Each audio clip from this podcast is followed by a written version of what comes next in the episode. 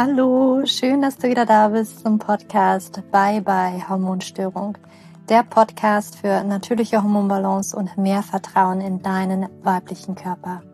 Mein Name ist Julia, ich bin Autorin und Hormoncoach und ich freue mich, dass du heute wieder eingeschalten hast.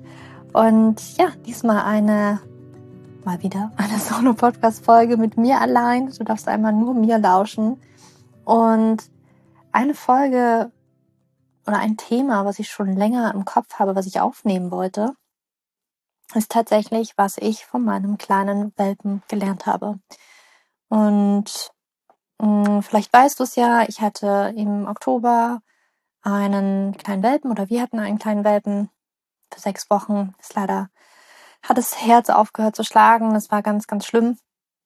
Aber darum soll es gar nicht gehen, sondern vielmehr, was ich, ich habe mich im letzten Jahr auch sehr viel mit dem Nervensystem auseinandergesetzt, mit unserem Nervensystem auseinandergesetzt, mit unterdrückten, unverarbeiteten Emotionen mm, und ja, was das auch mit unserer Hormonbalance zu tun hat. Ich habe da ja auch einen Workshop gegeben bei bei Unsicherheit, Hello Self-Empowerment. Den haben wir im August gegeben. Das war wirklich ein wunder, wunderschöner Zwei-Tages-Workshop. Kannst dich übrigens immer noch dazu anmelden und mit der Aufzeichnung wundervoll arbeiten. Also wir haben da ganz wirklich tolles Feedback bekommen zu diesem Workshop.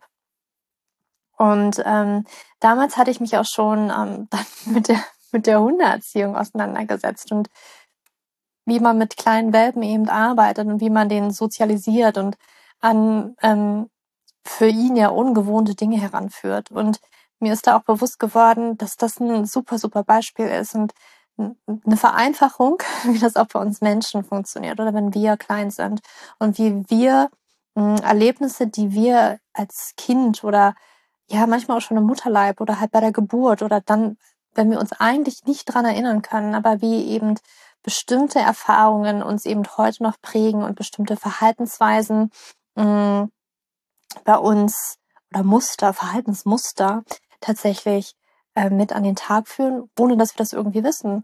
Weil bei Hunden ist es zum Beispiel total spannend.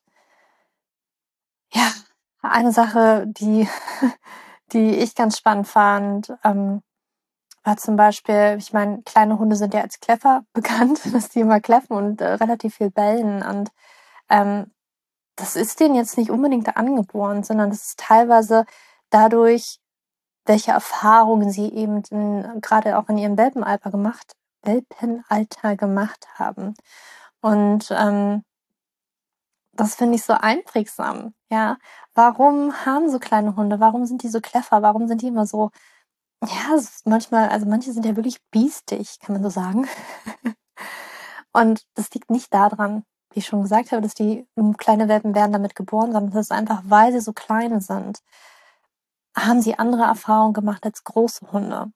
Vielleicht auch ganz besonders mit uns Menschen, mit auch mit, mit Kindern oder wie auch immer, die vielleicht auch die Grenzen von den Hunden nicht wissen und vielleicht vor diesen kleinen Hunden weniger Angst haben als vor großen Hunden.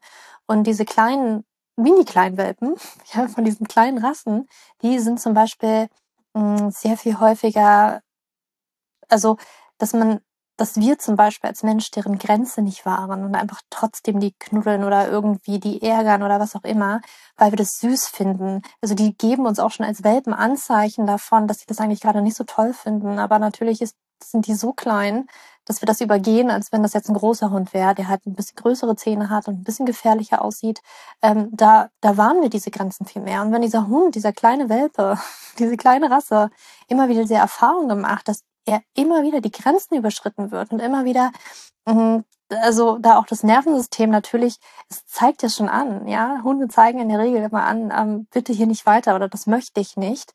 Und ja, wenn da die Grenzen immer überschritten werden bei solchen kleinen Hunden, dann werden sie eben ganz, ganz häufig zu bellenden Hunden, weil das vielleicht etwas ist, wie sie sich Aufmerksamkeit erschaffen können, weil das dann irgendwie die letzte Notbremse ist. Und deswegen ist das ein bestimmtes Verhaltensmuster, was sie zum Beispiel dann immer, auch im, wenn sie erwachsen sind, in Anführungsstrichen, immer noch an den Tag legen. So mal ein Beispiel. Aber worum es heute gerade geht und wie ich das vielleicht mit unserem Nervensystem verknüpfen möchte und wie das vielleicht mit, mit auf uns übertragbar ist, ist, wenn wir jetzt zum Beispiel einen ganz, ganz kleinen süßen Welpen haben, und der hat vielleicht häufig ganz viel Angst vor, vor ungewohnten Dingen. Und nehmen wir jetzt einfach mal eine Mülltonne, die für uns ja überhaupt nicht beängstigend ist. Aber wenn jetzt so ein Hund, so ein kleiner Welpe, auf einmal so eine Mülltonne sieht, so eine schwarze, so eine Umwelttonne. Ich weiß nicht, ob das in, im Bundesland immer unterschiedliche Farben hat, aber bei uns in Brandenburg war, glaube ich, die Umwelttonne. Die Biotonne war auch grün, aber es gab auch mal eine dunkle. Egal.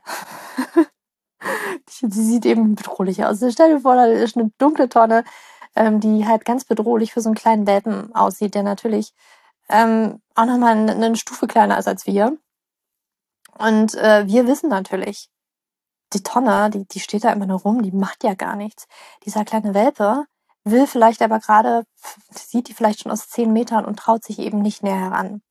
Wenn wir jetzt aber als Herrchen oder Frauchen diesen Hund dann einfach mitziehen, dann ist das sozusagen auch wieder eine, eine Grenzüberschreitung. Das Nervensystem kann da gar nicht mitkommen. Der Hund kann das oder der Welpe kann das nicht in seinem eigenen Tempo gehen, sondern er muss sich einfach dieser, dieser Situation dann auf einmal stellen und hat eigentlich im Prinzip riesengroße Angst. Und dadurch, dass wir diesen Hund da vielleicht gerade mitziehen, verknüpft er das zum Beispiel auch jetzt mit dieser Tonne und für die ist diese Tonne etwas ganz Gefährliches und wird vielleicht im Laufe des Lebens äh, vielleicht reicht schon allein dieses eine Erlebnis, aber wenn das öfters so passiert, weil man jeden Tag an dieser Tonne vorbei muss und der Hund einfach das nie so wirklich mh, mm, nicht lernt, das ist nicht das richtige Wort, aber nie so wirklich ähm, in seinem Tempo, sein Nervensystem daran gewöhnen kann, dass diese Tonne eigentlich safe ist, dass die gar nichts macht ja, dann wird der Hund praktisch im Sinne so ein bisschen traumatisiert und wird vielleicht sein Leben lang einfach immer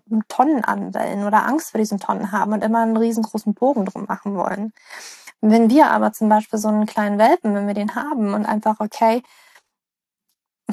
nicht okay, wenn wir ihn einfach sehen und dann merken, okay, ich bleib hier einfach mal mit dem Hund stehen. Und vielleicht sieht der Hund, die Tonne bewegt sich nicht und traut sich so ein Stück mehr ran, aber der Hund gibt so ein bisschen das Tempo vor. Ja, und vielleicht können wir auch den Hund so ein bisschen unterstützen, indem wir den Hund einfach da lassen, wo er ist, an die Tonne rangehen, ähm, ganz neutral die Tonne einmal berühren, wieder zurückkommen, dass der Hund einfach sehen kann, hey, die, die ist safe.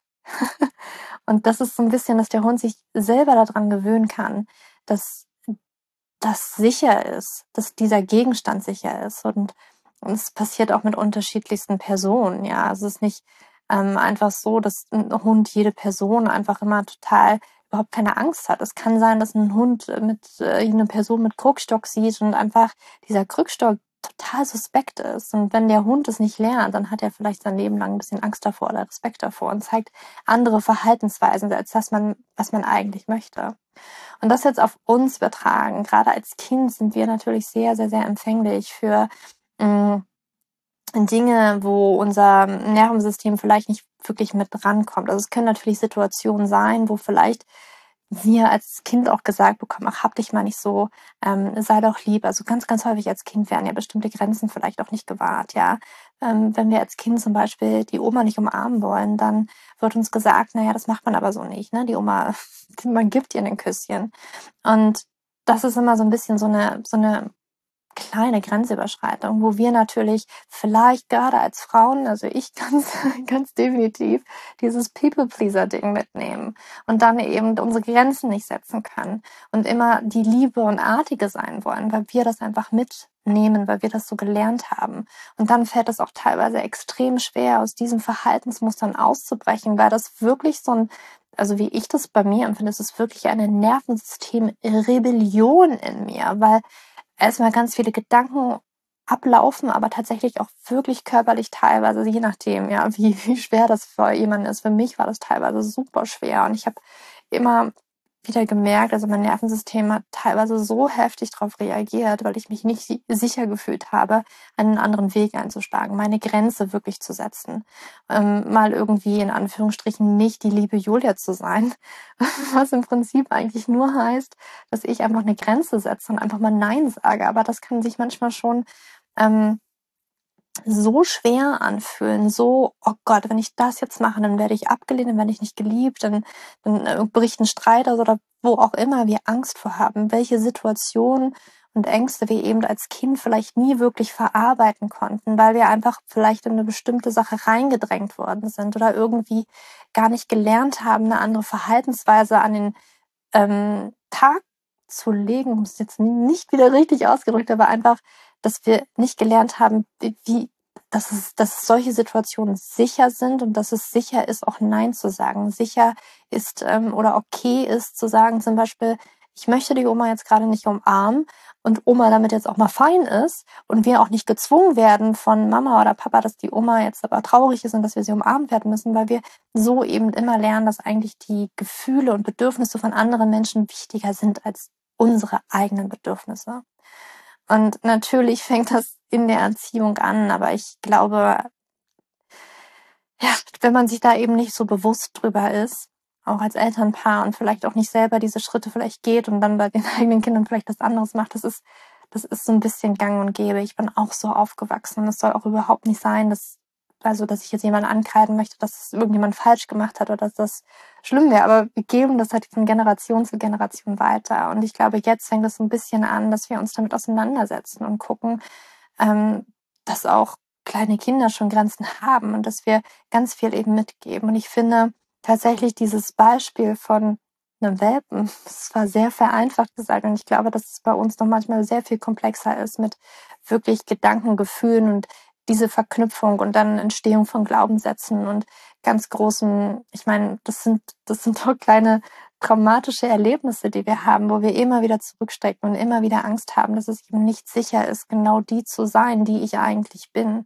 die Wahrheit, die ich eigentlich leben möchte, und zwar, dass das mir gerade zu viel ist oder dass ich da gerade nicht kann, dass wir nie gelernt haben, wirklich Gefühle auszudrücken, beziehungsweise wir nie gelernt haben, ähm, dass es okay ist, genau das zu fühlen, was wir eben gerade fühlen und damit okay zu sein, wenn Oma das jetzt nicht toll findet und dass es okay ist, dass man es nicht toll findet.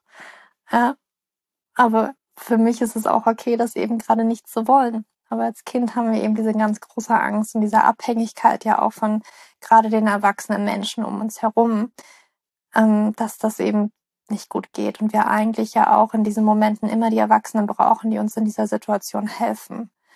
Und ähm, dadurch, dass aber auch die Erwachsenen teilweise das ja nie wirklich gelernt haben und das eben so ist, was man eben macht, dann wird das eben immer weitergegeben. Das können wir jetzt so ein bisschen durchbrechen und vor allen Dingen bei uns selbst jetzt erstmal anfangen, dass wir selber wieder lernen, dass solche Situationen sicher sind, wenn ich Nein sage, dass ich meine Grenzen setze, dass wir jetzt sozusagen diese imaginäre Mülltonne und äh, unsere Verhaltensweisen, die wir um diese Mülltonne herum ähm, tatsächlich an die immer wieder unterbewusst anspringen und dass wir das immer wieder so machen, nämlich, dass wir immer Ja sagen, wo wir Nein meinen ähm, dass wir da jetzt mal ganz bewusst reingehen und das wirklich spüren, dass da jetzt diese imaginäre Mülltonne sozusagen steht, vor der wir jetzt eigentlich Angst haben und wo wir uns gerade nicht näher rantrauen. Diese Mülltonne ist jetzt zum Beispiel mal, wir sagen Nein.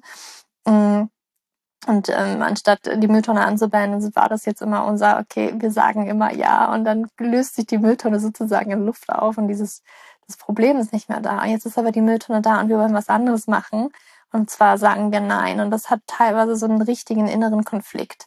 Also, das hört sich immer so absurd an. Ja? Das ist doch einfach leicht, einfach mal Nein zu sagen. Aber das ist es eben viel oder oft eben nicht. Ähm, weil wir so eine große innere Angst haben. Oder es ist vielleicht für jeden auch unterschiedlich. Oder das ist jetzt auch nur ein Beispiel von vielen, diesem Nein sagen. Aber wenn wir das nicht machen, wird es uns in uns immer auch eine kleine oder große sogar teilweise Anspannung geben, die sich körperlich bemerkbar macht und eben auch durch unsere Hormone sich bemerkbar macht. Und ja, das wollte ich dir heute einfach mal mitgeben, weil das ein schönes, vereinfachtes Beispiel ist, weil ich bei uns Menschen ähm, ist das immer so, es ist, ist viel komplexer. Ja, und dann kommen immer die Gedanken rein und die Kinder und wie wir lernen, mit, ja, wie wir das aufsaugen, wie abhängig wir sind von unseren ähm, Eltern oder Bezugsperson und wie dann eben so eine traumatischen Erlebnisse passieren. Und ich finde so Welpe und Mülltonne und ähm, wir als äh, Welpen, Herrchen oder Frauchen, ja, wie wir eben, wie sich das widerspiegelt und wie wir das übertragen können. Und yes, und das Ding ist natürlich, jetzt haben wir gerade nicht mehr die Eltern, die, die, worauf wir jetzt Händchen halten, die uns an die Mülltonne näher führen können, sondern wir können jetzt wirklich unsere Aufmerksamkeit schulen und immer wieder gucken, wenn wir in solche Situationen kommen, wo wir merken, es tut mir nicht gut, diese Verhaltensweise und ich muss für mich etwas anderes lernen. Wie kann ich mein Nervensystem da beruhigen? Und da gehe ich tatsächlich in meinem Workshop, den ich schon am Anfang genannt habe, bei, bei Unsicherheit wirklich intensiv, oder da gehen wir intensiv drauf ein. Ich habe auch Gastspeaker mit drin. Also wir gucken das auch so ein bisschen aus der ähm, Human Design Richtung, dass wir das beleuchten. Da war Christina mit bei uns, Christina Keller, die Human Design, Human Design Expertin ist. Ähm, ja, ja, Nina, die uns auch da mit in die Psychologie so ein bisschen mit reinnimmt.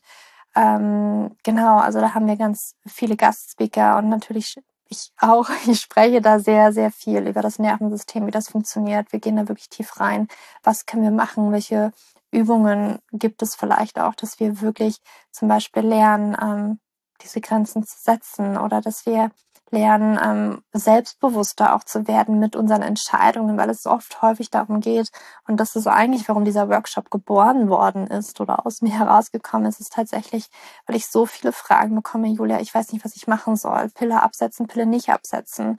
Ähm, dies oder das, was soll ich machen? Die sagen das. Ähm, und wir dürfen einfach immer wieder mehr dahin kommen, was fühlt sich für mich gut an, was möchte ich ja eigentlich. Und darauf baut dieser ganze, ganze Workshop einfach auf, dass wir unsere innere Essenz wieder finden, uns damit verbinden können und das eben auch nach außen tragen. Das hat meiner Meinung nach eben sehr viel mit diesem Nervensystem regulieren auch zu tun, dass wir anfangen, das zu lernen und selbst zu regulieren und in diesen Situationen eben zu sein.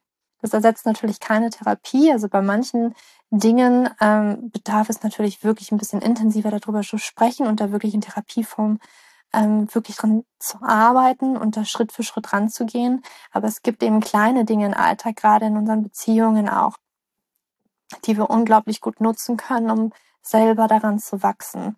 Und ich habe sehr viel selber gerade in meiner Beziehung ähm, ja als Spiegel auch verwendet und mich so sehr weiterentwickelt daran. Ähm, und das ist alles in diesem Workshop geflossen. so, und ähm, ja, das, das war heute mal so ein kleiner Einblick daran. Das wollte ich dir mal geben, was mir mein kleiner Welpe gelehrt hat ähm, in diese Richtung. Und ja, ich hoffe, diese Podcast-Folge hat dir gefallen. Es war mal ein bisschen nochmal ein anderes Thema. Ich finde das aber sehr, sehr spannend und ich weiß, dass es sehr viele interessiert. Ganz viel oft nicht Nein sagen können und immer dieses liebe Mädchen-Syndrom haben und ich auch, ja, das manchmal schwer finde, sich davon zu lösen, weil man und das ist auch nie geradlinig, das ist manchmal so ein Auf und Ab und manchmal fällt man noch da rein und dann fällt einem auf, warte mal, jetzt war ich gerade wieder die Liebe, Liebe und habe meine Grenze überschritten und eigentlich meine eigenen Bedürfnisse und es tut mir gerade nicht gut, warte mal. Ich glaube, ich muss hier was anderes machen. Und ich möchte, dass du da einfach anfängst, weil es einfach dir und deinen Hormonen gut tun wird, deine Grenzen zu setzen. Und yes. Ich wünsche dir jetzt noch einen wunderschönen Tag oder Abend falls du in den Workshop reingehen möchtest. Die Links findest du natürlich in den Show Notes. Und dann ja, wünsche ich dir alles Liebe für dich im Abend. Deine Julia.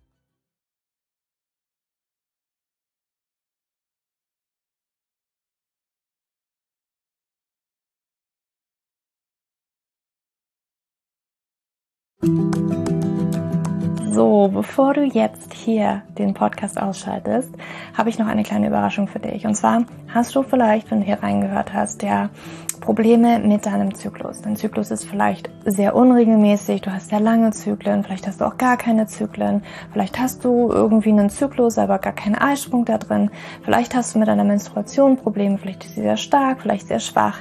Und hinter diesen Zyklusproblemen liegen meist hormonelle Probleme, also eine hormonelle Dysbalance.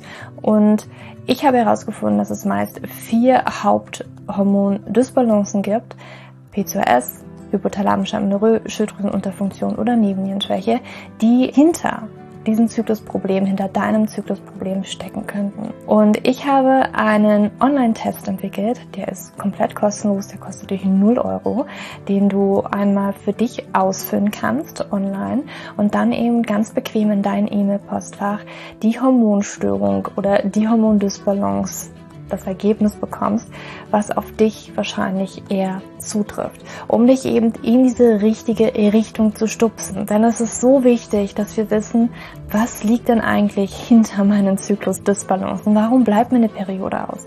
Die Ursachen können so unterschiedlich sein, aber je nachdem, was wirklich die Ursache ist, dürfen wir auch immer ein bisschen anders daran gehen. Ja, das heißt, wenn ich P2S habe, dann äh, bringt mir nicht so viel, wenn ich hypothalamische Amenorrhoe Dinge tue, ja, oder wenn ich eine hypothalamische Amenorrhoe Dinge tue, können die Dinge, die ich bei P2S immer lese, die ich machen sollte, einfach meine Zyklusstörung, ja, oder den Zyklus einfach noch mehr in diesen nicht funktionalen Bereich drücken, ja, weil das einfach nicht die richtige Herangehensweise ist. Und deswegen habe ich diesen Zyklustest entwickelt, damit du für dich wirklich mal in die richtige Richtung gestupst wirst und da wirklich nochmal intensiver reingehen kannst und dass du endlich mal ähm, ein besseres Gefühl dafür hast, worum geht's hier eigentlich bei mir? Ja, warum, worum geht's hier eigentlich? Warum ist mein Zyklus vielleicht nicht gerade so rund? Und ja, das findest du auf meiner Website juliaschulz.net slash Zyklus-Test oder du gehst einfach auf die Startseite meiner Website, ähm, da einfach auf den Hormontest klicken und wie gesagt, der kostet dich wirklich 0 Euro. Du kriegst das Ergebnis ganz easy peasy in dein Mailpostfach und das ist einfach ein gratis Angebot von mir für dich, damit du einfach ein bisschen besser in die richtige Richtung gelenkt werden kannst, weil ich weiß ganz persönlich, wie es ist, wenn man alles Mögliche versucht, aber eben nicht die richtigen Dinge und man einfach nirgendwo ankommt und landet und der Zyklus einfach nicht besser wird, sondern irgendwie gefühlt immer nur schlimmer. Deswegen schau da rein, juliaschulz.net slash Zyklus-Test und ähm, ich schreibe es dir auch nochmal in die Show Notes und ich freue mich, wenn du da einmal vorbeischaust und für dich diesen Test ja, einfach mal machst und für dich ein bisschen mehr in die richtige Richtung gestupst wirst.